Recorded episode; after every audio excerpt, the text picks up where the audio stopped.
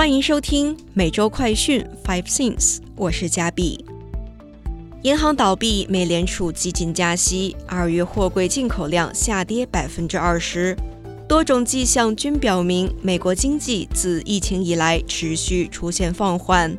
为了重振经济、复苏旅游业，也鉴于中国新冠病例数减少，美国疾控中心正式取消自华入美的核酸检测要求。入美虽无阻，但中国驻美大使馆仍提醒在美公民注意人身安全，并准确提供紧急联系人讯息，以备不时之需。带您关心详细新闻内容。CDC 正式宣布取消自中国来美旅客核酸检测要求。美国疾控中心周五正式宣布取消对从中国出发的旅客乘机来美前提交新冠核酸检测阴性证明的要求。CDC 在一份声明中表示，这一要求将于美东时间三月十号下午三点生效。乘坐自中国内地、香港、澳门和其他指定机场起飞航班来美的旅客，不再需要提交新冠阴性证明。此前有消息人士称，美方做出这一决定是因为中国病例数减少，且美国对于中国疫情激增的情况有了更多的了解。另外，对于入境旅客提交新冠疫苗完全接种证明的要求不变。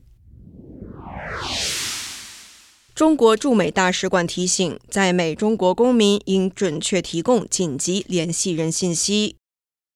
近日，一名在美中国留学生意外昏迷入院治疗，因为留存紧急联系人信息，校方及医院无法与其家人及时取得联系。后经中国驻美国使馆多方查找，才联系上其家人。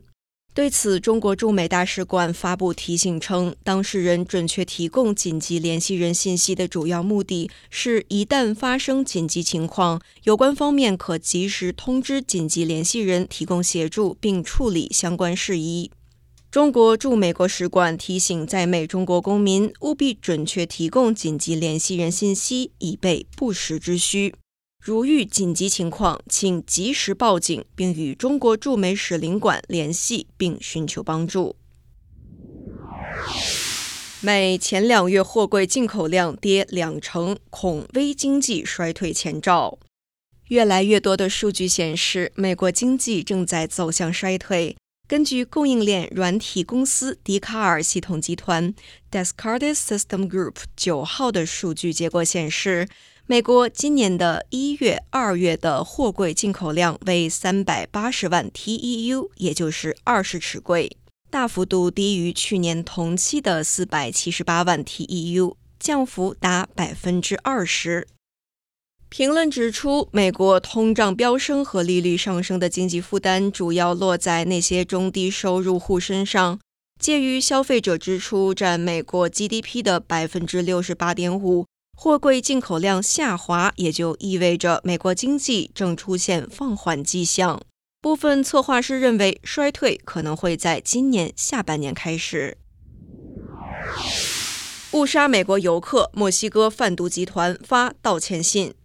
自四名美国人在墨西哥遭绑架后，其中两名幸存者已经安全返美，另两位遇害者遗体已由墨西哥当局于昨日下午交给美国官员。有媒体获得的政府内部文件显示，这起绑架案很可能是墨西哥海湾集团的一个派系所为。枪手或误以为这四名美国人前来抢占地盘，而实际上他们越境是为了接受医疗诊治。墨西哥当地媒体刊登了一张海湾集团其他派系所发的道歉信的照片，内容显示要主动交出涉及绑架案的五名党羽。墨西哥方面的消息人士虽然证实五人已被交出，但是对于他们是否真的是嫌犯表示怀疑。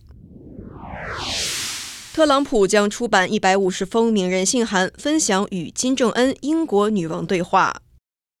前总统特朗普和出版商九号表示，一些世界名人如美国前总统尼克森 （Richard Nixon）、去年九月辞世的美国女王伊丽莎白二世。朝鲜领导人金正恩和脱口秀主持人奥普拉写给特朗普的一百五十多封信，四月份将集结成册出版。这本名为《给特朗普的信》（Letters to Trump） 收录了外国领导人、媒体人、运动员和产业界大老板写给特朗普 （Donald Trump） 的信函。这些公诸于世的信函是由特朗普亲自挑选，其中许多是当他仍只是曼哈顿一名地产商和电视实境秀明星时，一些同为流行文化界的巨星写给他的信。不过，当时特朗普的形象较有魅力，也较不会激起两极反应。二零一八年，时任美国总统的唐纳德·特朗普将他从朝鲜领导人金正恩那儿收到的信件比作情书，并承诺向他们展示。以上是今天的每周快讯 Five Things。更多完整新闻内容，请关注凤凰美洲台微信、Instagram、脸书、小红书、TikTok、YouTube、Twitter 等各社群平台。